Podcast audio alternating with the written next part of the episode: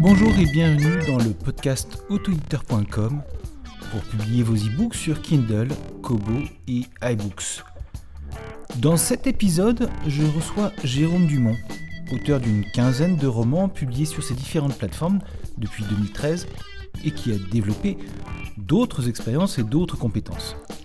Ensemble, nous discutons à la fois de son profil auteur, éditeur, marketeur de ses propres livres et de sa double vie d'écrivain sous pseudo.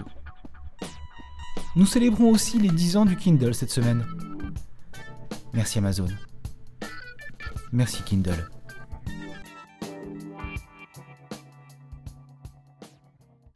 Bonjour et bienvenue dans le podcast de l'auto-édition euh, La Renaissance. Aujourd'hui, j'ai le plaisir de recevoir Jérôme Dumont. Bonjour Jérôme.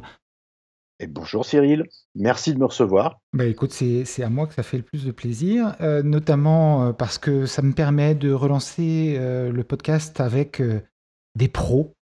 Oh, oh. Donc je te préviens tout de suite que la barre va être haute. Est-ce que tu aurais la gentillesse de te présenter un petit peu, présenter ton parcours avant l'auto-édition, depuis, que depuis que tu es dans l'auto-édition, je vais réussir à ne pas manger mes mots donc te, laisser découvrir par les personnes qui ne te connaissent pas? D'accord. Eh bien alors, euh, moi, j'ai en fait, j'ai commencé à écrire mes premiers romans en 2013. Avant ça, j'ai longtemps été avocat en Belgique, en France, au Québec. J'ai travaillé également dans le jeu vidéo, dans la production de jeux mobiles, euh, iOS et Android euh, quand j'étais au Québec. J'ai exercé d'autres métiers. Puis j'ai commencé à écrire en 2013. Le premier Rossetti et Maclean, qui a tout de suite été suivi du deuxième, puis du troisième. Il faut croire que c'était les trois qui devaient sortir. Et j'y ai pris goût. Donc, euh, bah, j'ai continué à laisser aller en fonction de l'inspiration, euh, ce qui fait qu'aujourd'hui, euh, je, je, viens de terminer le dixième roman de Rossetti et Maclean, qui sont à chaque fois des, des polars on va dire des polars un peu feel good parce qu'ils sont quand même humoristiques, ils se prennent pas au sérieux, euh, mais ils sont très précis dans les faits, euh, aussi bien juridiques que technologiques, euh, que vis-à-vis de l'information qui est, qui est recueillie. J'ai également une autre série qui est plus orientée un petit peu espionnage, on va dire, qui est la série David Atlan, qui compte deux volumes. En fait, ça aurait pu être trois, mais le deuxième, quand je l'ai terminé, il y avait un méchant cliffhanger. J'ai écrit la suite avant de publier quoi que ce soit, et je me suis dit, moi, si j'étais un lecteur, et que le deuxième se termine comme ça, je dirais on, me vole, là je veux absolument la suite tout de suite. Donc je me suis dit je vais faire un roman plus gros, euh, c'est pas grave. Euh, et d'ailleurs il faut que j'écrive le troisième qui en fait est le quatrième. Euh, parallèlement, j'ai également aussi écrit d'autres euh, d'autres romans indépendants les uns des autres. Le premier que j'ai écrit, c'est Tout ce que l'on ne s'est pas dit, qui a, été édité par les éditions numériques livres, donc ce qui fait de moi un auteur hybride. Euh, ensuite, euh, j'ai écrit euh, Just Married, qui, est, qui, était dans le concours des plumes francophones cet été, qui a, qui a très bien marché dans le concours. et là, j'ai sorti récemment Sacrifié, où je réutilise un des personnages de Just Married, qui est une enquêtrice, ex-enquêtrice de Boston à Bar Harbor, euh, pour lui confier sa propre enquête, parce que quand je l'ai écrite, j'ai vraiment beaucoup aimé le personnage. une sorte de spin-off, en fait. Euh, oui, c'est un petit peu un spin-off, mais euh, moi, je fais non seulement des, des spin-offs, mais je fais également des crossovers. ce que, que j'avais trouvé intéressant, et puis c'est ça, quand, surtout quand ça tombe naturellement dans l'histoire, j'ai fait des crossovers entre David Atlan et Rossetti et MacLean. Parce qu'à un moment, euh, ils, ont besoin d'avocats, je dirais, quand ils sont dans le sud de la France, parce que la plupart de ces romans, en tout cas les Rossetti, sont, euh, je ne vais pas appeler ça des polars de terroir, mais ils sont entre la France et Montréal, puisque ce, sont deux régions que je connais très bien et que j'affectionne beaucoup. Euh, donc ils avaient besoin d'avocats. Je me suis dit, tiens, c'est une occasion de les faire se rencontrer. Et le passé militaire d'un des protagonistes de David Atlan pouvait se raccrocher à un personnage secondaire euh, du septième tome de Rossetti et MacLean. Donc, c'est venu comme ça et ça a fait un crossover. Et, c'était, moi, je me suis beaucoup amusé à faire se rencontrer les personnages. avec à chaque fois leur caractère différent, et, forcément, ça a fait des étincelles. Donc ça, c'était c'était assez sympa. J'avais craint d'avoir raté quelque chose, mais je suis pas encore arrivé au septième. Euh... ah, le septième, détournement du Queen Mary 2 quand même en plein milieu de l'Atlantique. Ah oui, quand même. Ah oui, quand même. Bon. Euh, donc, tu, tu, fais donc pas mal de séries. comment est-ce que tu as fait pour déjà trouver les, les, points de raccrochement qui te permettent de faire une série, justement? Tu as, as, travaillé au niveau de l'écriture sur les personnages, sur leur, leur passé, et comment est-ce que tu fais pour les faire revenir aussi, pour les faire se recroiser, pour que justement ça donne lieu à une série? Parce que les deux personnages principaux de Rosetti McLean, euh, a priori, quand ils quand on voit quand ils ont vécu leur première aventure, euh, jeu dangereux, on se dit bon bah, ils vont se contacter bon ami, euh, pourquoi est-ce qu'ils se retrouveraient plus tard? Mmh, C'est vrai. Bah écoute, il y, a, une partie un petit peu de hasard, je dirais. comme souvent, quand on écrit, tu as les choses qui s'emboîtent a posteriori, et tu, alors que quand tu les as créées, tu n'y as pas du tout pensé. quand j'ai commencé, en fait, Rossettier Maclean, j'avais depuis 6-8 mois l'idée des deux personnages et de leur background, et je me dis, ça pourrait faire, comme un peu des buddy movies, ça pourrait faire un, un tandem intéressant de les mettre en relation, et puis j'avais pas du tout l'idée. Et un jour d'été 2013, ça a commencé à venir et le premier est venu. Bon, quand j'ai, j'avais je terminais le dernier chapitre du premier, que j'avais déjà l'idée du second. Elle m'est venue comme ça, je me suis dit, hé, ça pourrait être chouette de les faire se retrouver, mais pour cette fois-ci sur l'enquête pour une disparition, et puis ça pourrait être la disparition de la femme d'un ami d'enfance de Maclean. Mmh voilà, point de départ de, numéro 2. J'écris le, deuxième, et puis j'ai eu beaucoup de chance. C'est souvent un peu la chance du débutant. Les premiers euh, livres, je pense que tu as à écrire qui sortent vraiment tout seuls. Euh, bon, ça pour le premier jet en tout cas. Et à, la fin du deuxième, j'avais une idée pour le troisième avec une. je me dis, et si Maclean se faisait voler son identité? Qu'est-ce qui se passerait? Et ça pourrait se passer en Belgique. Donc, ça n'a pas été prémédité euh, sur les premiers. Sauf que j'avais quand même commencé à positionner des personnages secondaires. Oui, tu en avais pas mal déjà hein, qui étaient. Voilà. Mais tu vois, par exemple, ça, c'est euh, une chose que j'ai changé en cours de rédaction du deuxième. Euh, il y avait un personnage secondaire qui est Johanna, qui est la recruteuse de la compagnie de McLean. au départ, j'avais pensé que ce serait quelqu'un d'origine asiatique. Et j'écris le personnage comme ça. Et en écrivant le second, je me suis dit, mais non, mais pourquoi ça serait pas quelqu'un d'origine autochtone plutôt? Euh, bah, J'ai croisé pas mal de gens bah, des, deux, origines quand j'étais au Québec. Euh, les deux me paraissaient euh, assez, fréquents à rencontrer, donc ça, rentrait bien, si tu veux, dans le, dans le tableau que je voulais dépeindre relativement réaliste de la vie qu'on peut, peut, avoir là-bas et des rencontres qu'on peut faire. Et je me suis dit, bah, Ok, Johanna va être une autochtone, elle va être euh, originaire de, la nation Mohawk, euh, à côté de Montréal. Parfait. Et puis je me suis arrêté là. Mais quand j'ai écrit le cinquième, j'avais envie, en fait, le, le thème c'est un tueur en série à travers tout le Québec. Et j'avais été sensibilisé au problème justement de la disparition des femmes autochtones par une amie avocate là-bas par des articles que j'avais lus et je me suis dit c'est quand même fou qu'il y ait tant de femmes qui disparaissent et que tout le monde s'en fout quasiment. Euh, il y avait des commissions d'enquête qui avaient été lancées et puis ça, donnait rien. Et là je me suis dit bah tiens, à partir de là, je prends, j'ai commencé à imaginer un récit totalement fictionnel de disparition de femmes autochtones et bah, ça tombait bien parce que Johanna justement étant autochtone, elle est devenue le personnage principal du cinquième tome. Mais quand je l'ai créé au départ, j'y avais pas du tout pensé. Mmh, mmh, mmh. Idem pour ce que je te disais par rapport au tome 7. Euh, à un moment, euh, y a, euh, bon, attention spoiler, il y a une équipe de, de commando marine français qui va aller à l'abordage du navire. Et là-dedans, il y a un personnage que j'avais, que j'ai créé. Et puis ça s'est arrêté là. Il était créé pour les besoins de la cause. Quand j'ai écrit Atlan et que j'ai eu besoin, dans le cadre de la fuite de, d'Atlan et de Lisa, sa partenaire, de trouver quelqu'un chez qui aller, j'ai pensé tout de suite à ce gars-là. J'ai repris ce que j'avais écrit dans l'autre, en tout cas, je les avais plus ou moins en tête, mais j'ai été vérifié. Et je me suis dit, OK, il pourrait être comme ci, comme ça. Et alors, à ce moment-là, je l'ai créé. Donc, je l'ai intégré, ce personnage-là, tiré de Rossetti, dans l'autre série. Et après, bah, le, le, crossover s'est fait de lui-même, si tu veux. Donc, bah, ça, c'était facile. Donc, euh, souvent, c'est un petit peu le fruit du hasard. Et puis, les personnages évoluent. Je veux dire, quand j'ai créé le vieux truand niçois euh, Ange dans le premier, je ne savais pas que le quatrième, ça allait être le protagoniste principal parce qu'on on avait essayé de l'abattre. Et dans le dixième, euh, c'est lui aussi qui, a un rôle euh, vraiment très très important dans l'enquête principale qui va être, qui va être balancée pour justement en allant chercher dans son passé des choses qui n'ont pas forcément été écrites. Donc je, te dirais que je reste toujours cohérent avec le passé des personnages, mais je ne dis pas tout à chaque fois sur les personnages secondaires dès le départ. Ce qui fait aussi que moi, ça me laisse de la latitude pour leur écrire un passé et euh, pour le lecteur à les découvrir.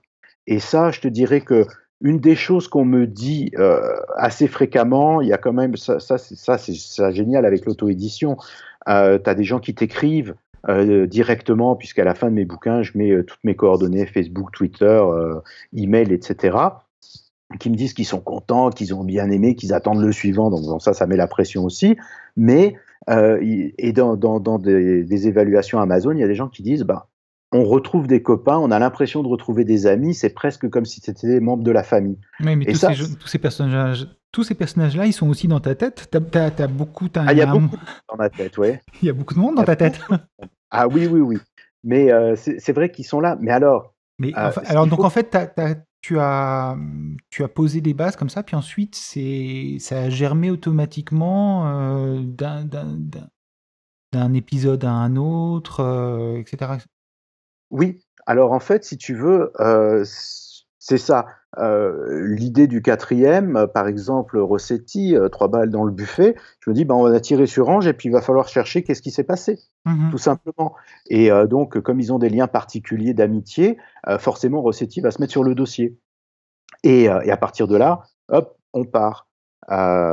pour le cinquième, pareil, avec cette histoire de tueur en série. pour le sixième, là, le sixième, c'était souvent, tu sais, ça part d'une idée de départ et je me dis, tiens, ben là, il va, il va, il va s'abattre sur euh, Rossetti, euh, comme on dit au Québec, un char de marde, c'est-à-dire qu'il va avoir des, torrents d'emmerde qui vont lui tomber dessus et il va être en plus tout seul pour résoudre ça. Donc, euh, je voulais un petit peu différencier. le septième, je me dis, bah tiens, je vais les emmener en croisière et puis, évidemment, ils n'ont pas de chance. Le bateau sur lequel ils embarquent, le navire, va être détourné. Le huitième, je me suis, qui, est l'Arlésienne et qui tourne autour d'un personnage secondaire qui a été créé dans le sixième tome. J'avais euh, dans le sixième tome, dans le cadre des, des, plaies qui tombent sur Rossetti, il y a sa secrétaire qui a un accident de voiture et qui manque d'y rester, qui est dans le coma. Alors évidemment, outre le, le, drame que ça représente, lui, il se retrouve tout seul. Il a besoin d'une remplaçante. Et alors, il va en, en chercher dans des agences d'intérim. Il va tomber sur plusieurs candidates, évidemment, ça ne le fera pas. Et finalement, il va tomber sur une qui est la parfaite cagole méditerranéenne, avec euh, de, tout, tout ce que ça, ça peut représenter. Euh, C'était un personnage qui était très drôle à écrire. Euh, et puis ça s'est arrêté là, si tu veux, ce personnage. Mais dans le huitième, je me suis dit, tiens, Vanessa, c'est le nom du personnage. Et si, qu'est-ce qui se passe si du jour au lendemain, elle disparaît? Elle cache quelque chose. Et l'Arlésienne, c'est ça. En fait, elle cache quelque chose. Euh, il n'y a que, euh, je te dirais, dans le neuvième. Euh, d'ailleurs, c'est pour ça que celui-là, je l'ai un petit peu, j'ai un petit peu fait sa promotion en disant le neuvième, vous pouvez le lire sans avoir lu les autres. Du reste, c'est un peu le cas de tous.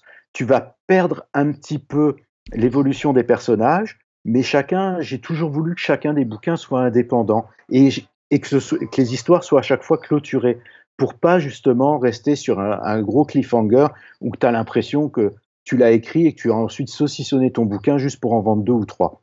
Donc, euh, ce sont à chaque fois des histoires séparées et euh, euh, le neuvième est totalement indépendant. C'est une histoire de mise sous tutelle de, de, parents âgés, frauduleuses évidemment. Euh, et celui-là, euh, c'est peut-être le plus juridique de tous mmh. au niveau des thrillers parce que ça m'a pris beaucoup de recherches juridiques. Le, dixième aussi en procédure pénale. parce que y a, évidemment, tu inventes des trucs et après tu dis mais est-ce que ça marche, est-ce que ça marche pas? Donc tu vérifies. Tu n'étais pas avocat au pénal Non, non, j'en faisais un petit peu, j'étais plutôt civiliste. mais bon, en même temps, pareil pour la tutelle, pareil pour la procédure pénale. moi, j'ai pu pratiquer en France depuis 2006. Il faut se remettre au goût du jour, hein, ça c'est sûr. Donc j'ai une facilité à aller trouver les sources et puis le, la, mémoire qui a été. Les bons réflexes qui reviennent. Voilà, formaté, mais tu dois faire des recherches quand même. Euh, et c'est ça qui est important pour moi. Il faut qu'à chaque fois les histoires soient crédibles. Ça, c'est toujours le. Parce que quand je vois un film où il y a un truc qui est pas crédible, tout de suite, je, me dis, oh, non, ça casse tout. Et ça, c'est ça qui est dommage. Donc, euh, oui, les personnages, euh, ils, prennent vie. Et en fait, je dirais, le, seul conseil que je donnerais, c'est peut-être pas forcément de tout connaître, même soit quand on le crée, pour se laisser de la liberté d'imaginer après, de se dire, tiens, pour tel personnage, ce genre de situation, ça pourrait fonctionner. Alors faisons. Alors, je vais rebondir sur ce que tu dis avec euh, les personnages. Et euh, je vais rebondir par rapport à un sujet que j'avais prévu d'aborder avec toi, qui était l'outil que tu utilises pour écrire, euh, qui s'appelle Scrivener. Alors, un outil que je ne recommande pas de choisir et d'utiliser tout de suite, surtout si vous êtes en train d'écrire un, roman dans le cadre du NaNoWriMo, parce qu'il est un petit peu long à, prendre en, main. Mais est-ce que tu fais des. Alors, Scrivener, parmi toutes les choses qu'il permet de faire, et parmi toutes les, tous les avantages qu'il y a, il y a le fait qu'on puisse créer des fiches personnages, qu'on puisse se créer vraiment une base documentaire quand on fait un roman. Je voulais savoir si toi, tu te faisais comme ça des, fiches personnages pour t'y retrouver un petit peu. Je ah oui, alors déjà, Scrivener, moi, je ne pourrais jamais trop le recommander. Je pense que c'est ça qui me permet d'écrire au rythme auquel j'écris en partie, parce que ça permet vraiment d'organiser les choses de façon à, ce qu'on les retrouve très facilement. Euh, c'est très visuel, chaque chapitre. Euh, tu peux avoir tes recherches, tu peux avoir des idées, euh, tu peux annoter. en fait, ton chapitre, tu peux mettre une petite fiche Bristol, tu peux mettre des notes. Moi, je mets des métadonnées en plus avec Ion Timeline pour faire des chronologies, ça se synchronise. Donc, c'est une boîte à outils formidable. C'est vrai qu'au niveau de la prise en main, ça peut être compliqué. Euh, encore pas tant, parce que si tu peux, je pense qu'on peut, tu peux l'utiliser très basiquement. Voilà. Donc, euh, toutes les personnes qui, sont intéressées, je leur dirais, mais essayez, c'est gratuit pendant 30 jours. Il y a la version Mac, il y a aussi une version Windows où il manque quelques petits trucs, mais globalement, ça va. Il y a une version iOS euh, qui est... moi, j'ai un peu de mal parce que j'ai besoin d'un clavier et d'un trackpad pour, euh, pour écrire et puis pour mes recherches et pour tout. Donc euh, c'est un petit peu différent. Mais euh, c'est un, un, outil formidable. Alors oui, au début, j'ai créé des fiches de personnages. Celles qui sont fournies de base sont bien trop basiques, ce qui fait que j'en ai fait certaines qui sont un peu plus fournies. D'ailleurs, celles que j'ai faites, c'est en lisant le livre euh, de Marie Vareille, euh, qui a fait, euh, qui fait auteur de Chiclit bien connu, mais qui a récemment lancé en auto-édition un guide d'écriture. il se trouve que j'ai eu l'occasion de discuter avec elle et elle m'a parlé de son bouquin. Et à l'intérieur, il y a effectivement un chapitre sur les personnages avec un certain nombre de caractéristiques, de questions, de problèmes, de pas juste la couleur des yeux, la taille, le caractère, mais qu'est-ce qu'il cherche, qu'est-ce qui les motive. Euh, il y, a vraiment beaucoup de choses. Donc j'ai un peu customisé cette euh, fiche de personnage pour en faire une beaucoup plus détaillée. Et oui, je m'en sers quand je crée un nouveau personnage. Ne serait-ce que pour pas te dire, mais pourquoi il a les yeux bleus à tel chapitre et puis euh, cinq chapitres plus loin, ils sont verts. Déjà, pour s'y retrouver, pour être. Pour voilà. mais oui, ça sert. Et, cet outil, c'est l'outil qui te permet d'augmenter ta productivité. Je vois en 2017, là, tu as déjà sorti trois livres euh, sous le nom de Jérôme Dumont. Ouais. Euh, le quatrième, euh, tu es en train de le finir. Uh-huh. Est-ce que tu penses que si tu avais continué à utiliser un outil plus classique d'écriture, type Word, ou, tu aurais pu aussi facilement t'y mettre? La vérité, je crois que je m'y serais pas mis parce que j'ai commencé à écrire mon premier bouquin avec Scrivener. D'accord. Et, en fait, ça, je le dois, euh, quand je travaillais dans le jeu vidéo, j'avais une collègue de travail qui était directrice artistique, qui écrivait, euh, elle uniquement en anglais, qui écrivait beaucoup de, fantasy, euh, et je la voyais tous les midis avec son netbook 12 pouces, et forcément, toujours un peu geek, je dis, ouais, tu utilises quoi pour écrire? Elle me dit, ah, j'utilise Scrivener, c'est génial, je l'ai eu dans le NaNoWriMo, ça devait être en 2010, 2011, je sais plus, ou 2009, et je dis, ah bon, j'ai regardé, je me dis, hey, ça a l'air chouette ce truc. Et euh, j'avais l'idée en tête du bouquin, j'avais pas encore écrit la première ligne, que je me suis dit, tiens, je vais commencer à m'amuser avec Scrivener, voir ce que ça a dans le ventre. Et c'est très bien pour autre chose aussi, hein, pour euh, euh une préparation de dossiers juridiques, euh, pour une thèse, pour, pour énormément de choses. Tu peux t'en servir pour tout ce qui est long document. Moi, je me suis servi pour écrire des dizaines d'articles de, de, de, blog. Hein. Ben voilà, exactement. Euh, parce que ben, quand, tu, quand tu rentres, quand tu es directement dans l'interface WordPress pour écrire tes articles, Oh je sais pas. Quelle horreur. Donc, euh, voilà, je préfère faire un copier-coller et m'assurer du formatage après. Mais euh, donc, voilà, et c'est l'occasion, tu vois, justement, tes articles de blog, tu as un, fichier Scrivener avec tes articles, ils vont être tous au même endroit, consultables offline, tu n'auras aucun problème avec ça. Donc, Scrivener, moi, je l'aime beaucoup parce qu'il permet de centraliser les choses. Je pourrais faire, mais c'est ce que je, ce que j'ai pas fait, hein, euh, c'est en fait si à chaque fois je reprenais une sorte de modèle qui partait de mes anciens Rossetti pour avoir déjà tous les personnages qui sont dedans. Donc si tu veux, quand je commence un nouveau Rossetti, si je dois aller rechercher un personnage secondaire ou tertiaire du troisième tome, je vais être capable de le retrouver et, et de retrouver mes marques. Ça, ça va me servir d'aide-mémoire. Euh, mais il y a moyen d'en faire beaucoup plus aussi. On peut, on peut se créer un modèle de document où, euh, qui va être euh, une sorte de bible en fait pour les épisodes suivants.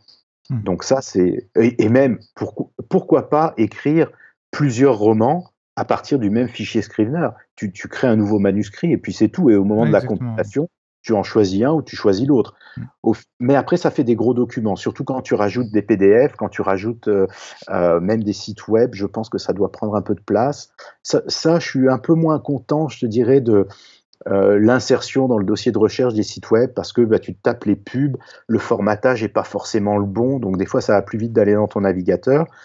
Et insérer des PDF, en tout cas sur ma version Mac, de temps en temps, ça me fait planter Scrivener qui en général ne plante jamais. C'est juste à ces occasions-là. Euh, est-ce que. Ouais, vas-y. Excuse-moi. Euh, ça y est, j'ai perdu le fil de ma question. Euh, bon, bah, je suis désolé, je t'ai interrompu et on ah, voilà, bah, maintenant, j'ai aussi le fil de, de, ce que je voulais dire, mais c'est pas grave. Mais ah oui, extrêmement fiable Scrivener. j'ai jamais perdu quoi que ce soit. Il y a un dossier backup qui est fait. Moi, c'est sur ma Dropbox, donc c'est à plusieurs endroits. Euh, il y a des sauvegardes qui sont faites aussi à l'externe, mais si tu veux, j'ai jamais perdu un chapitre ou même un mot. Même quand Scrivener plantait, les rares fois où ça a planté, j'ai jamais eu de problème.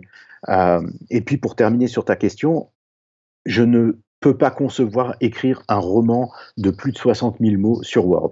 Ah oui, alors ça, ça va avec la. Ça, ça y est, ma question à moi m'est revenue aussi. Ah. Euh, euh, t'es plutôt un penseur ou un plotteur Est-ce que tu écris en faisant déjà le plan de tout ce qui va se passer dans les différents chapitres et en allant à l'intérieur des chapitres commencer à raconter ce qui va se passer, quels vont être les ressorts des scènes, etc., euh, etc. Ou est-ce que tu es au milieu entre le, celui qui construit tout et celui qui écrit au fil de la plume? Ah, c'est une très bonne question. Hein. eh ben, écoute, en fait, euh, Tu pas obligé d'être euh, dans un cas de figure ou dans l'autre. Tu peux avoir une évolution aussi, bien sûr. c'est comme on peut avoir un Mac et un PC aussi, tu vois. Euh, mais bah, j'ai naturellement, je suis plus à me laisser guider Voilà, par les personnages et par l'écriture et, et voir où ça m'emmène. donc, donc Scrivener fonctionne aussi bien pour les Panzer, ceux qui écrivent Oui, euh, à la vitesse de leur pantalon, comme j'arrive pas à traduire ça, Panzer. voilà. En tout cas, je te dirais que euh, ce que je fais, moi j'utilise aussi le, petit outil qui s'appelle Scapple, qui est fait par euh, Littérature Latte, qui est dit Scrivener, qui est une sorte de mind map, sauf que tout ne doit pas forcément être relié. Donc tu crées des petites bulles à gauche, à droite, et ensuite tu peux les relier si ça t'amuse. Tu peux même les exporter aussi dans, dans Scrivener. Ça, c'est une chose que je fais pas, mais ça me sert un petit peu une sorte de tableau où je mets des, sortes de post-it virtuels euh, par rapport à certains éléments de l'intrigue. Et je, je, vais et viens entre Scrivener et ça, et parfois aussi un cahier, euh, un cahier de notes manuscrit, parce que de temps en temps, ça, ça sort mieux comme ça. Euh, donc je commence l'histoire avec un point de départ. Je te dis par exemple, tiens, règlement de compte, on a tiré sur Ange, qu'est-ce qui va se passer? Alors, je commence à imaginer les, les, prochaines étapes. Et ça peut m'arriver de, de, créer les documents Scrivener, des 3, 4 ou 5, les prochaines étapes. Et puis certains vont se transformer en chapitres, d'autres en bout de chapitre seulement, mais ça me sert un petit peu d'aide-mémoire en cours de route. C'est comme si tu veux, tu sais, je, je suis en train de construire le pont au fur et à mesure que j'avance. D'accord. Et j'ai toujours eu cette impression que je ne saurais pas avant d'avoir terminé le bouquin si à la fin tous les fils vont se connecter correctement et que ça va tenir la route. Mmh Donc, euh, quelque part, c'est une mise en danger, mais euh, tu vois, j'ai essayé avant le Rossetti, là, j'ai perdu, enfin perdu, c'est pas perdu, mais j'ai mis trois semaines de travail sur un autre manuscrit, une histoire tout à fait indépendante, qui là me nécessitait beaucoup plus de connaître le passé de mes personnages. Donc, je leur ai inventé une vie, j'ai inventé plein de choses, et quand j'ai commencé à écrire, bah, ça venait pas. Euh, j'y arrivais pas parce que c'était trop déjà détaillé. Et j'ai l'impression que si, quand on écrit, on se surprend soi-même, ben le lecteur sera surpris. Que sinon, ton, ton rebondissement ou ton truc qui est déjà prévu, ça va arriver de façon peut-être un peu téléphonée. C'est une impression. Je pense pas que les gens qui écrivent comme ça euh, t'amènent des rebondissements téléphonés. C'est simplement que personnellement, je suis pas à l'aise avec ça. Donc, je préfère me laisser aller et puis me dire ah ouais super ça marche euh, ou dire ah non ça marche pas du tout, allez on dégage et puis on, on, recommence et puis on voit vers quoi ça peut se raccrocher. Donc ça c'est un petit peu ça qui fait que même moi à la limite je me laisse aller des fois sur des fausses pistes avant de me dire mais non ça va être comme ça. Et hier ça, ça c'est tout frais. Euh, le, le, tout dernier chapitre du dernier Rossetti, j'avais pas prévu un rebondissement ultime jusqu'au dernier moment où je me dis ouais ça serait mieux que ça finisse comme ça et qu'il se passe ça à la fin. Et donc, je l'ai mis. Et, après, je me dis, ah ouais, c'est bien. Bon, là, maintenant, il faut que ça repose un petit peu. Il faudra que je corrige, que je relise surtout pour voir si, euh, si ça se tient toujours. Mais euh, ce sont des choses comme ça qui. Euh, c'est un petit peu de l'improvisation, mais en même temps, je trouve que ça a un petit côté magique après de, de, de voir que les, les fils se connectent. D'accord. On va quitter un petit peu le Jérôme Dumont auteur Mmh. Et on va aller voir un petit peu le Jérôme Dumont, éditeur, et on va commencer par euh, la problématique de la série déjà. Euh, tu fais une série, euh, est-ce que ça fonctionne bien par rapport à la stratégie de la série? C'est-à-dire, est-ce que, les, est que les lecteurs te suivent dans les différentes aventures, même si, comme tu le disais, chacune, chacun, chacune des aventures de, de City McLean sont en fait pour être différentes et euh, au niveau de la stratégie d'acquisition de nouveaux lecteurs en utilisant Jeux dangereux, est-ce que tu penses que ça fonctionne bien ou est-ce que ça pourrait mieux fonctionner? Alors écoute, c'est toujours difficile de savoir parce qu'on connaît ces chiffres, on ne connaît pas ceux des autres. Euh, moi, je te dirais que déjà ce que je fais à la fin de chacun des Rossetti, euh, j'offre les trois premiers chapitres du suivant. Oui avec un petit lien à la fin euh, dans, la, dans la page de remerciement disant bah tiens si vous voulez acheter il est sur la plateforme euh, que ce soit Amazon ou que ce soit Kobo. Donc à chaque fois c'est personnalisé en fonction des manuscrits. Donc ça c'est vrai que euh, ça aide. Et puis bah trois chapitres tu sais les gens veulent pas les lire ils les lisent pas. Après t'en as qui vont te dire que c'est de la vente forcée. Moi ça m'est pas arrivé mais je sais qu'il y a d'autres auteurs qui y ont eu droit. Mais bon. Donc mmh. si tu veux c'est dans une série c'est je n'ai pas l'impression de voler qui que ce soit parce que je fais à chaque fois des, enquêtes indépendantes et qui sont terminées. Euh, et euh, ça, permet, je pense, de, faire une bonne conversion d'un tome à l'autre. Maintenant, quand j'avais le premier, le deuxième et le troisième juste, j'étais capable de voir que j'avais un très beau taux de conversion. Mais maintenant, je ça reste un petit peu plus difficile. Je, vends en Australie, je vends en Allemagne, je vends en Italie ou en Espagne des fois des bouquins de le numéro 4, le numéro 5, je ne sais pas pourquoi ni comment. Je les markete pas entre guillemets euh, chacun séparément. Donc euh, l'essentiel, si tu veux, je pense des ventes qui, qui, se portent bien, de toute façon, ça je touche du bois, c'est les gens qui, qui ont lu en général les précédents. Et encore, parce que des fois, je peux avoir un chiffre sur un tome 3 qui va être inférieur au chiffre sur un tome 4 ou sur un tome, sur un tome 6, donc c'est vraiment très variable. mais c'est, je pense que effectivement la série, à part, bah, des gens n'aiment pas, ils n'aiment pas, ils s'arrêtent. Ceux qui aiment, euh, c'est un peu comme une série télé. Tu es content de retrouver les personnages, de te dire mais qu'est-ce qui va leur arriver cette fois? Donc c'est un petit peu l'optique que, que j'ai eue en me disant oui, je vais pas faire. Euh, je pense à la, ça doit être la cinquième ou la septième saison de Deep Space Nine où c'est quasiment un seul long épisode euh, sur sur toute la saison. donc là, en fait, à chaque fois des, vraiment l'enquête séparée. Les gens peuvent la prendre comme ça, pas de problème. Oui, pour les personnages secondaires, mais j'ai plein de gens qui ont commencé à lire avec le 4, par exemple, et qui ont lu ensuite à rebours les autres, et euh, qui ont été. Euh, euh, que ça, ça, leur a plu, si mm. tu veux. Et ils n'ont pas trouvé que. Ah, il y avait des trucs que je savais pas, ou il y a eu des spoilers. Ça, je fais très attention à pas faire. Non, non, mais je, parle à, l'éditeur, là. On parle stratégie ah, commerciale, ah, etc. L'éditeur, il regarde le contenu quand même, monsieur. Hein, oui, oui, oui, d'accord, mais bon. Bah, contenu commercial, moi, je les mets. Je quand j'en fais un qui sort, j'envoie à ma liste de diffusion, mmh euh, aux abonnés de ma newsletter. Ce que j'ai fait, ce que j'ai mis en place sur mon site web et sur ma page Facebook, c'est tu t'abonnes à ma newsletter, je t'offre jeu dangereux. Oui. tu vois, il n'y a pas de problème. Il y a même des gens euh, euh, qui sont abonnés qui m'ont dit Ah, bah, je l'ai déjà. je leur ai dit C'est pas grave, donnez-moi votre mail, je vous en envoie un autre hein, si vous mmh. voulez. Donc, ça, ça, je le fais aussi. Je veux dire, il faut gagner les lecteurs un par un. Ça, ça a toujours été mon, credo. Mon credo. Euh, donc, ça permet, oui. Euh, alors que si tu veux, à la base, c'était pas prévu parce que le premier, c'est un thriller technologique. Euh, il y a des gens qui disent ouais, c'est quand même un peu complexe. c'est bon. Bah, oui, pour toi, ça l'est pas, tu vois, mais il y a des gens pour qui c'est pas forcément évident de leur parler des daily active users, des choses comme ça, de leur dire ce que c'est qu'une baleine dans un jeu free to play ou pas. Bon, et la géolocalisation et tout ça. Euh, j'aurais dû mettre, en fait, si j'avais vraiment eu l'esprit. Euh. Euh, un retort, non, mais enfin, de, plus œcuménique, je te dirais, c'est de, mettre l'enquête canoise qui, aurait été le premier tome. D'accord. Mais ça, ça rentrait pas avec l'histoire, parce que le premier, c'est vraiment là qu'ils se rencontrent. Oui, c'est la rencontre. Et ça ne pouvait se faire que dans le cadre de, la compagnie de jeux vidéo d'Amandine MacLean. Oui.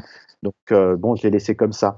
Alors, après, je te dirais que à la fin de chacun de mes bouquins, y compris euh, ceux qui ne sont pas dans les séries, euh, je mets euh, bah, des liens aussi vers tous les autres, donc oui, la bibliographie en fait. Hmm. Donc les gens, j'ai eu comme ça des gens qui ont commenté, des gens qui ont lu les Atlants et qui ensuite sont passés au Rossetti.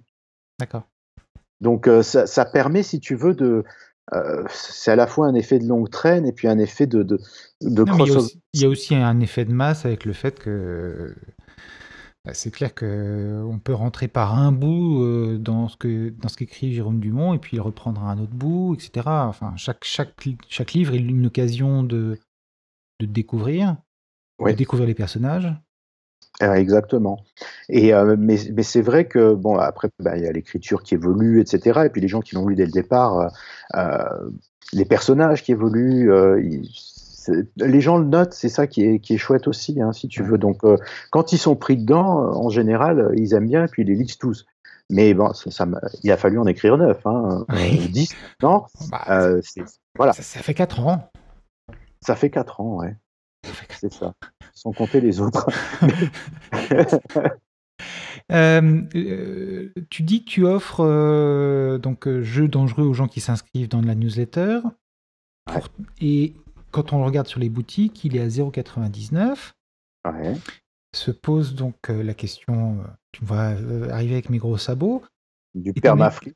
Voilà, le, le, permafree gratuit tout le temps, sachant qu'il est publié sur toutes les plateformes, donc tu pourrais le mettre à zéro sur Kobo et Amazon s'alignerait.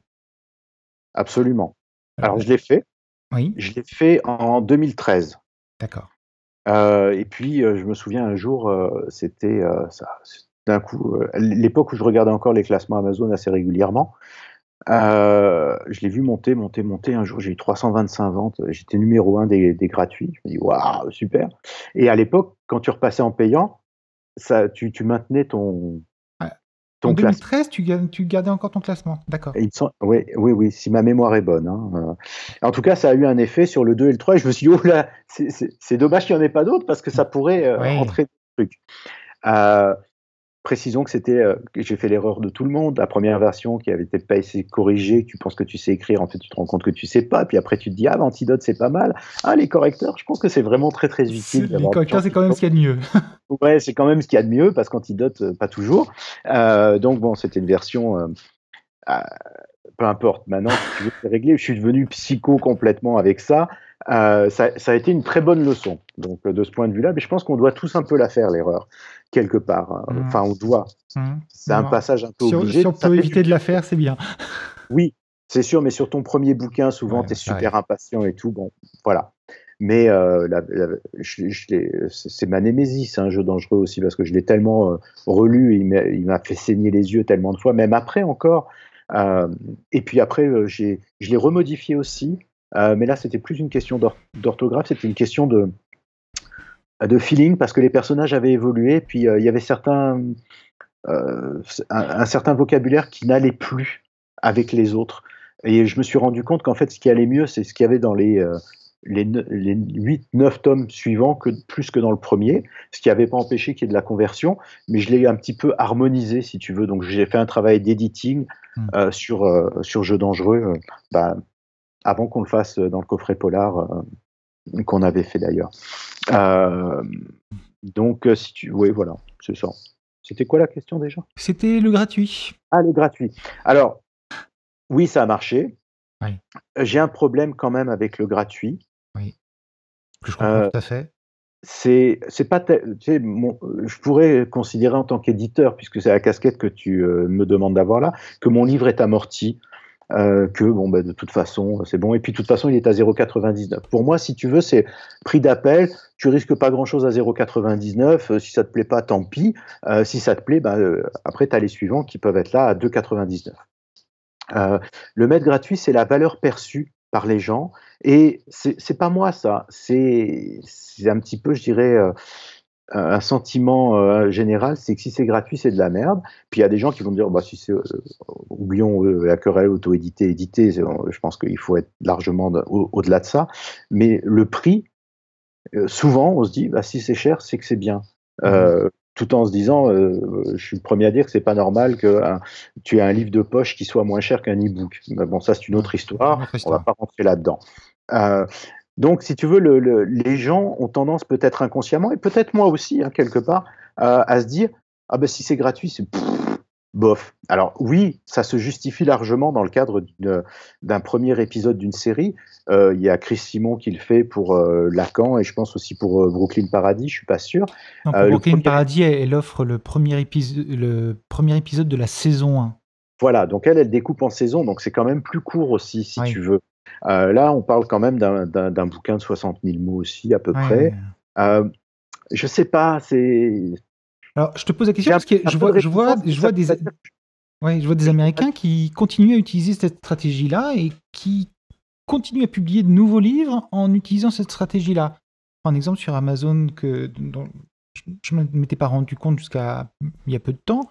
Blake Pierce, qui est un auteur anglo-saxon, donc qui fait des traductions en français, donc qui a déjà quand même beaucoup d'argent qui est dépensé pour euh, la traduction.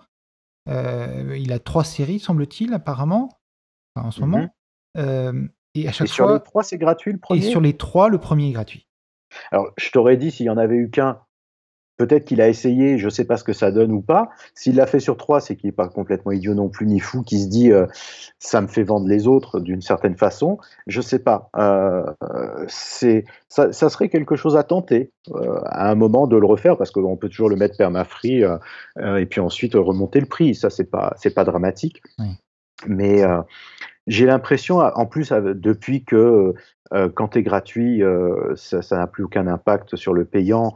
Euh, bon, bah, c'est sûr que pour euh, mon premier Rossetti, ça, me serait égal puisqu'il resterait tout le temps, euh, tout le temps gratuit et qu'ensuite il y aurait des liens pour ensuite aller chercher le deuxième. ça peut être peut-être quelque chose d'intéressant. Puis le fait qu'on en reparle me fait le réenvisager. Il y a, Sachant par ailleurs, il y a la série avec neuf autres bouquins derrière. Voilà, il y a, il y a ça, et puis il y a par ailleurs euh, le, le, fait qu'aujourd'hui, dans Amazon, c'est difficile de trouver les gratuits, quand même. Mais sur, les autres, mais sur les autres plateformes, comme Kobo, il reste encore euh, un, intitulé euh, livre gratuit dans le menu. Donc, ça te permet d'avoir une vitrine supplémentaire. Oui, effectivement. Mais je sais pas. Honnêtement, là, je. Non, mais c'est à voir, c'est à tester éventuellement. Vous me mettez la puce à l'oreille, monsieur Godefroy. Ouais, Pour regarder, etc. Oui, absolument. Et hum, Jérôme Dumont a-t-il euh, une seconde personnalité, une troisième personnalité en plus d'être auteur et éditeur? Est-ce qu'il serait euh, une autre personne aussi? Mon Dieu, il y a beaucoup de monde dans ma tête, hein, donc ça déjà c'est pas nouveau. Mais euh, je vois euh, ce à quoi vous faites allusion, euh, c'est que j'ai, puis c'est un, je l'ai même. un secret polichinelle. Hein. Exactement, parce que j'ai fait mon coming out, parce que je suis également Claire Bianchi, qui publie de la chiclite et qui en est à deux romans de chiclite qui sont qui sont parus, Tombé pour lui et puis Aurélien Sadin des mois, paru cet été au mois d'août. C'était en fait euh, la question que tu veux me poser, c'est pourquoi un pseudo, j'imagine? Oui, et, puis comment est-ce que tu le vis aussi? Comment est-ce que tu, tu, tu, fais pour euh, gérer un petit peu cette double existence? Euh, bah, Déjà, tu as dit que c'était un secret de polichinelle, donc c'est vraiment. Oui, bah en fait. C'est un secret de polichinelle entre, entre auteurs, en fait. C'est. Oui. Bah, en fait, sur mon site web, Jérôme Dumont, il y a les livres de Claire Bianchi qui sont référencés dans Roman. Tu vois euh, mes abonnés de la newsletter, je leur ai, euh, je leur ai envoyé. Il y a eu un article. Euh, c'était. En fait, quand j'ai sorti Tombé pour lui, je l'ai sorti en exclusivité avec Kobo. Mm-hmm. Ok. et puis bah, Kobo en a parlé. Kobo, ça, ça leur avait plu le bouquin. donc il y, a, il y, a eu un lancement qui a été, qui a été très bien. Et il était prévu aussi qu'il y ait un article. enfin, ils m'ont proposé un article de, de, parler de ça. Donc moi, j'ai pas eu de problème. J'ai dit, j'ai aucun problème à dire que j'utilise un nom de plume parce qu'en fait, c'est ça. Euh, par contre, j'ai pas poussé le vice à m'inventer euh, une, une, identité, une fausse photo, une vie. si on me demande des interviews Claire Bianchi, je les donne pas. Il n'y a pas une page auteur sur Amazon pour Claire Bianchi. Ce serait bien quand même. Ouais, ça serait bien, mais il faudrait en faire une. Euh, une amie auteur que tu connais également qui m'a suggéré d'en faire une qui aurait plein de liens humoristiques avec Jérôme Dumont. Euh, ça, pourrait être intéressant. Euh, oui, ça, je ne l'ai pas fait non plus. mais en fait, si tu veux, à la base, le, pseudo, c'était plus. moi, j'avais un petit peu une crainte, c'est que j'en étais déjà une bonne dizaine de, de polars et de thrillers. Il y a quand même des, des lecteurs tu sais, les moteurs de, recommandation, c'est mhm, mhm, formidable mhm. pour les auteurs, mais si tu as quelqu'un qui est un fan fini de thriller et qui ne veut lire que ça, et qu'on lui dit, ah, le dernier bouquin de Jérôme Dumont, tombé pour lui. Oui, non, ça va pas. Alors, s'il l'achète les yeux fermés, c'est encore pire, parce qu'après, il va dire, mais c'est quoi ce truc? Donc. Euh, mais c'est tout rose Au secours Tout rose, ça va pas euh, Et, je, me, suis dit, on va peut-être un petit peu compartimenter je pense que c'est mieux. Oui, je repars à zéro. Ok, tant pis. Euh, mais euh, si tu veux, ça, ça, me permet de, de séparer un petit peu les activités. Euh, et, puis, ben, c'est un nom de plume. C'est pas un personnage, c'est juste un nom de plume. Ah. je publie ben, tout simplement. Et ben, je le vis bien. maintenant, je te dis, je suis pas schizophrène de ce point de vue-là. Euh, j'ai un compte Twitter de, Claire Bianchi, euh, mais qui est une page Facebook aussi, mais qui est moins approvisionnée, je te dirais, que, que la page de Jérôme Dumont, qui euh, en ce moment, bah là, j'étais en pleine écriture, donc c'est pas non plus très approvisionné. et puis bon, au bout d'un moment, tu sais plus quoi dire non plus, donc tu vas pas parler pour parler. quand il y a de l'actu, ça peut être intéressant, mais autrement. Euh, c'est pas c'est pas toujours évident la communication euh, qu'on peut faire euh, sur une page auteur ou ou sur Twitter. Sur Twitter, c'est encore un petit peu différent. Donc voilà, c'est un petit peu ça que comme ça que je l'ai organisé, structuré. Et puis bah, ça s'est fait comme ça. Donc je me suis dit après, ok, on va faire un, un, un compte Twitter, on va faire une page Facebook et puis on va voir. Mais ce sont pas des choses sur lesquelles euh, je fais beaucoup de promos ou euh, je, oui quand il y a une sortie de bouquin voilà mais euh, autrement pas tant que ça C'est un problème ça de, devoir passer beaucoup de temps à faire de la promo, des... à en appeler au lecteur, avoir une page Facebook, une page Twitter, et puis alors si tu doubles ça, ça devient Mhm. encore pire. Exactement. Et est-ce que tu penses que c'est vraiment utile et que ça... Enfin, quand tu commences à avoir un catalogue qui est plus fourni et que tu as comme ça une sorte des sorties régulières ou à peu près régulières, est-ce que ça reste encore indispensable de passer son temps sur Facebook et ailleurs? Bah écoute, euh, je suis assez partagé là-dessus parce que j'ai jamais été capable euh, de faire une corrélation entre euh, la publicité qu'on fait et le nombre de ventes qui vont être réalisées. Je suis persuadé que à force de matraquer sur tous les groupes, hey, il y a mon nouveau bouquin qui vient de sortir, il y a ci, il y a ça, achetez-le, achetez-le, bof quoi. Euh, c'est en plus moi si tu veux c'est pas naturel pour moi d'aller comme ça donc euh, j'ai pas envie de faire des choses pas naturelles parce qu'en plus tu- les gens le sentent que c'est pas naturel Euh, et je pense que le, ton- ta meilleure publicité finalement c'est ton prochain bouquin Oui. c'est pour ça aussi que bah, j'ai la chance d'en écrire quand même beaucoup euh, d'en avoir écrit beaucoup Euh, c'est ça aussi qui permet justement que les gens s'intéressent à ce que ce qu'une personne écrit. Euh, puis ça, va être des gens qui t'envoient des mails, ça va être des gens bah, qui te laissent des évaluations Amazon, qui utilisent le formulaire de contact, ou qui t'envoient des tweets ou des choses comme ça, ou des messages privés. Ça, là, ça, ça peut être bien. Et puis, donc c'est bien si tu veux comme vitrine pour informer les gens de ton actu. Ça, je pense que oui. Mais après, euh, pour commencer à raconter sa vie, euh, sa vie d'auteur, etc., je pense pas. Et il y a aussi ce gros problème. Ça, c'est un ami à moi euh, qui vivait aux États-Unis à l'époque, quand j'avais euh, traduit, fait traduire euh, Jeux dangereux euh, en 2014, je pense, j'avais fait, j'avais fait une promotion gratuite. Euh, euh, j'avais pas eu euh, les honneurs de BookBub, mais j'en avais eu d'autres. Euh, et en une journée, il s'en était téléchargé 5000. Waouh 5, tu vois. Oui, mais sauf qu'à l'époque, euh, avec 5000 téléchargements gratuits, j'étais arrivé numéro 88 du top 100 US. Waouh Et tu dis combien ça en prend pour arriver numéro 1 Oui, c'est exactement la question que je me posais derrière. Voilà. Et euh, bah, des BookBub à l'époque, ils te, te promettaient euh, 10 à 15 000 téléchargements. Ouais. Enfin, promettaient. Ils te disaient. Donc voilà. En ce- moyenne, vous arriverez à 10 à 15 000 euh, téléchargements, donc vous pouvez être à 30, mais Voilà. vous pouvez être à zéro. Exactement. Donc euh, c'était et puis j'avais fait euh, j'avais pris des, des statistiques et tous des résultats et mon ami me dit mais tu sais regarde cet article il est super passionnant mais il s'adresse à qui? Aux auteurs il s'adresse pas à tes lecteurs tu devrais t'adresser à tes lecteurs Mhm. et c'est ça le, le plus difficile c'est euh, de trouver un, un- un biais pour pour parler à ses lecteurs je pense que c'est ça le, plus compliqué de les trouver aussi de trouver ses lecteurs sur les réseaux sociaux c'est pas évident euh, moi, je suis capable de voir, euh, parce que j'ai une, euh, une liste euh, MailChimp qui est suffisamment importante pour que je puisse faire de l'importation quand je fais des campagnes Facebook, etc., pour avoir des profils similaires. Euh, mais euh, je sais que ma moyenne d'âge, si tu veux, de lecteur, c'est, moi, c'est pas 18-25 ans, euh, c'est plus euh, 35, euh, 55, 60. Voilà, par exemple. Euh, ben, il y, a y a une partie de, la population de cet âge-là qui est pas forcément sur les réseaux sociaux. Oui, il y a une partie qui y est. Tu mais tu n'es jamais sûr de pouvoir trouver à coup sûr les gens. Tu peux pas cibler comme ça, c'est pas aussi facile que ça. Euh, et euh, au final, je me dis que mon meilleur moyen de communication, moi, c'est ma, ma, lettre d'information quand je préviens d'une sortie, le jour de la sortie, plus que d'ailleurs les précommandes, euh, de dire OK, aujourd'hui il y a mon livre qui sort. Et alors, ce que je fais aussi maintenant, euh, c'est de le mettre à un prix plus réduit les premiers jours de la sortie pour que les gens les plus fidèles aient un avantage aussi, si tu veux, pécunier, même si ça va pas changer leur vie de payer 0,99 au lieu de 2,99. Même si ces derniers temps, oui, ça peut aider aussi à grimper dans le classement quand tu as un prix à 0,99, mais euh, pas tant que ça finalement, ça dépend.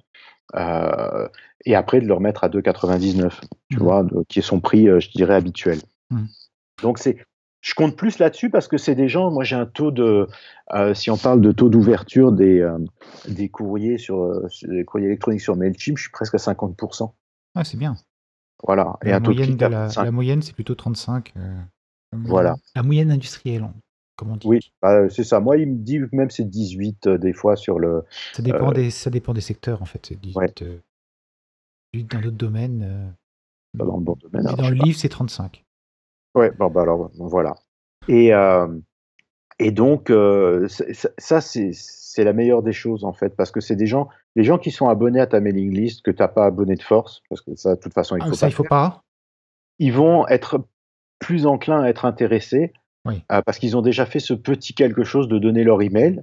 Mmh. tu n'en abuses pas en leur envoyant toutes les semaines euh, des photos euh, ou n'importe quoi, ou de dire ce que tu as mangé, euh, mais c'est pour les informer des publications. Et à partir de là, c'est vrai, ou des promotions, là, ça peut être intéressant parce que les gens vont pouvoir un peu réagir. je, pense... je, vois des exemples aux États-Unis et en Angleterre, donc avec quelqu'un qui est très, qui raconte un petit peu sa vie d'auteur et, et, ses techniques de commercialisation et comment ce qu'il fait pour avoir le plus de, lecteurs possible, euh, qui uh-huh. s'appelle Mark Dawson, qui fait une, très bonne formation sur les publicités Facebook, mais sur la publicité pour les auteurs en général. avec que des choses auxquelles on n'a pas accès, nous, pauvres Français. Euh, il disait, euh, bah là, j'ai fait le lancement de mon dernier roman. j'ai surtout envoyé des deux mails à mes listes bien, mmh j'ai réussi à atteindre le top 100 aux États-Unis. c'est bon. Et c'est quand même merveilleux d'atteindre le top 100 aux États-Unis avec uniquement sa liste. Parce que parce qu'il faut vendre beaucoup de livres aux États-Unis pour être dans le top 100. Ah oui. Énormément. C'est clair. Donc, euh, Donc c'est le meilleur outil aujourd'hui qui, qui, qui, fonctionne plus que Facebook ou plus que les publicités pour lui aussi. Absolument. Je pense que c'est ça. Les, gens, tu sais, regarde, regarde ton mur Facebook, tu es abreuvé de 100 000 trucs. Oui. Il y a, ça, c'est ce que tu vois, parce qu'après, Facebook qui sélectionne pour toi. Donc, euh, les gens ne vont pas cliquer sur tout tout le temps. Non. Pareil, euh, encore pire pour un tweet. Hein, donc, euh, ça, c'est c'est quelque chose. Il faut, il faut, il, faut, en être conscient et se dire que c'est pas la balle magique pour vendre des bouquins, je pense et les groupes de, de lecteurs, etc. Après, il faut pas arriver non plus avec ses gros sabots, faire sa pub d'auteur. Euh, euh, je sais pas. C'est un peu compliqué, mais euh, le, le, on est, moi, je suis incapable de te dire quel est le retour euh, des, des, des, posts que je peux faire sur Facebook. Enfin, oui, je le vois sur la page Facebook, mais en termes de vente, il y a trop de sources possibles au niveau des ventes pour que je sois capable de, de faire un tri. Tu n'as pas des comptes affiliés sur Amazon et Kobo pour suivre euh, le nombre de ventes que tes liens font? Euh, Ben non. Bon, on, fera des travaux pratiques Oui, non, mais le problème du lien affilié, c'est euh, j'ai un, compte Amazon Affiliate, mais en fait, je m'en sers pas parce que bah, les liens que, oui, au début, à un moment, je l'ai fait. Et puis je voyais que ça, ça donnait pas grand chose. Et bah, ça peut-être juste le canal du site web, ça suffit pas. Donc je me dis. Non, mais euh ça sert au moins à ça en fait. Ça sert aussi euh, quand tu fais une communication. Éventuellement, si tu fais Alors, des communications sur différents endroits, différents canaux, voir ce qui fonctionne le mieux, ce qui déclenche le plus de ventes. Oui, alors ce que j'ai après, c'est des, des, liens aussi avec Booklinker qui me permettent de savoir dans quel pays ça a été cliqué. D'accord. Ça, donc ça, euh, c'est pas mal aussi pour les ventes. Puis moi, le tableau de bord de vente Amazon me dit aussi les pays de toute façon. Euh, mais après, tu, sais, le problème, c'est que, y, compris ces activités euh, un petit peu de marketing quelque part, as la promotion, le marketing, ensuite l'activité d'écrire. Oui, il faut, il faut tout faire, il faut avoir des casquettes quand on est auteur indépendant. Il n'y a que 24 heures par jour et au final, je reste persuadé que ce qui compte, c'est d'écrire le prochain livre. Donc moi, c'est toujours ça mon objectif, c'est de me dire, je vais plutôt aller là et, continuer à écrire.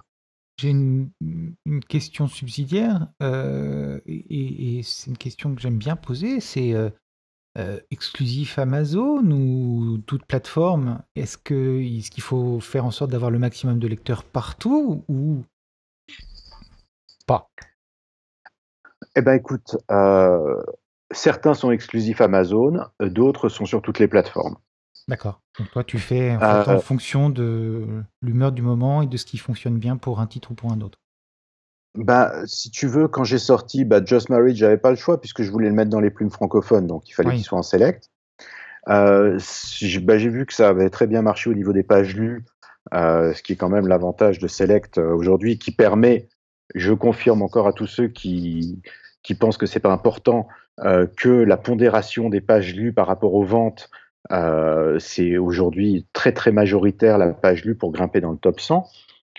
J'avais à, vente égale le mois de la sortie de Just Married, il est monté numéro 6 au top 100, alors que mon Rossetti numéro 9, il était 155e, tout en étant numéro 1 des thrillers judiciaires ou juridiques, je sais pas. Tu vois? Voilà, et la différence, parce que le, nombre de ventes était identique, même un peu, un peu plus, plus élevé sur le Rossetti, eh ben, c'était les pages lues.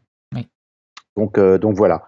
Euh, mais euh, j'essaye, parce qu'il y a des gens qui ne veulent pas acheter sur Amazon, pour des raisons qui leur appartiennent. J'essaye d'être aussi quand même sur Kobo. Et puis bah, Kobo, je les trouve très très dynamiques. donc j'ai l'essentiel de mes bouquins qui est sur Kobo. Mm. Aussi, iTunes, c'est anecdotique. Ça a marché un peu en 2013, et puis ils ont décidé de plus du tout mettre en avant les auteurs indépendants. Je crois que c'est, je crois, plus, ça va et plus je, je, pense que iBooks va suivre le chemin du dodo, c'est-à-dire euh, disparaître. Mm. Euh, Google. c'est dramatique de dire ça, hein, un peu comme Google. Google Livres, ils, avaient tout pour euh, devenir un concurrent très sérieux d'Amazon avec toutes, toutes, les infos qu'ils ont sur tout le monde mm. et la, la, visibilité, le nom. Euh, de temps en temps, je reçois des paiements de quelques 5. Euh, Ça veut dire que tu réussis à. C'est-à-dire que tu t'es inscrit assez tôt pour pouvoir avoir un compte, parce qu'aujourd'hui, il n'est plus possible de créer un compte sur Google Livre. Ah, ben oui, et puis ça fait longtemps que j'ai plus publié sur Google Livre, parce qu'en plus, l'interface, je la trouvais assez merdique, il faut dire les choses telles qu'elles sont. Euh, la quantité d'extraits qui était offerte aussi, je la trouvais un peu trop grosse. et pas, à l'époque, c'était pas forcément euh, gérable comme on voulait. Euh, donc euh, bon, c'était vraiment histoire de dire je suis sur toutes les plateformes. Mais aujourd'hui, le fait d'être sur Amazon et sur Kobo, ça suffit. Parce que en Kobo, tu seras en, EPUB, tu mets pas de DRM, de toute façon, j'en mets pas. Et, tout le monde peut acheter un livre en EPUB sur Kobo et, le lire sur n'importe quelle liseuse, même sur une Kindle.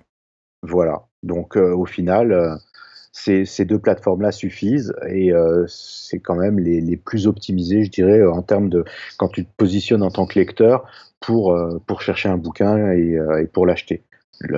C'est vraiment intéressant. Donc oui, c'est sur ces plateformes-là que, que je suis. Il faut que je regarde aussi. alors pour le papier, beaucoup sur CreateSpace, tous les Rossetti étaient dessus. Just Married les plumes francophones. Il était sur euh, KDP euh, France, euh, Sacrifié aussi. Mhm. Et Aurélien Sadin des Mois, pareil. Donc, et du reste, je pense, je sais pas. J'ai l'impression que ça vend un petit peu mieux quand c'est sur KDP que sur CreateSpace. Parce que mes ventes papier, ça a toujours été pour moi très anecdotique par rapport au numérique. Hein. Mhm. Vraiment. Donc j'attends avec impatience de pouvoir commander des exemplaires à prix auteur ah, oui, ce serait bien qu'ils sortent du programme bêta, ça, parce qu'ils ont, ils ont fait les pages d'aide pour ça, mais ils ont toujours pas ouvert la, fonctionnalité, la fonction à tout le monde. Ben ça, on, a, on, attend avec impatience parce que c'est euh, euh, ça, ça, me permettra de passer tous mes bouquins CreateSpace sur, euh, sur Amazon à ce moment-là. Mais pour l'instant, je ne sais pas. Écoute, euh, Jérôme, merci beaucoup pour cet entretien. Euh, on a abordé plein de sujets ensemble. Je voudrais pas que ça dure trop longtemps non plus, parce que sinon, après, de toute façon, on pourrait parler pendant des heures. Hein. Bah euh, voilà. donc, est-ce que tu peux nous rappeler au moins ton dernier roman sorti et le prochain à sortir? Alors, le dernier sorti, c'est Sacrifié, qui est disponible en exclu sur Amazon, version papier, version numérique. Le prochain à sortir, je peux te donner le titre. C'est le dixième Rossettier Maclean qui va s'appeler Des cadavres dans le placard. Il y en a beaucoup. Euh, et au niveau de l'actu, euh, bah ça, je ne sais pas quand paraîtra le podcast, mais euh, je vais être le 10 18 novembre prochain à Melun, au musée de la gendarmerie, avec d'autres amis auteurs auto-édités, Cédric Perron, Solène Pakowski et Wenda Lutroy. euh, et plein d'autres auteurs de maisons d'édition euh, pour un salon qui est dédié au polar, au thriller, etc. Donc c'est le samedi 18 au musée de la gendarmerie à Melun. Voilà. Je crois que ce sera un petit peu juste. c'est pas grave. Bah, Donc j'ai quand même. le 18 novembre à Melun. Je vais essayer de le sortir le 18, comme ça les gens pourront se précipiter du podcast vers le salon de la gendarmerie, du, au musée de la gendarmerie. Ah, si tu as une conversion comme ça, allons-y. Mais voilà. Ben, merci à toi en tout cas. Ben, merci. Et puis, euh, Non, c'est moi, c'est moi. J'espère les, auditeurs qui te remercient. Bon. et puis bah, longue vie au reboot euh, du podcast version 2.0.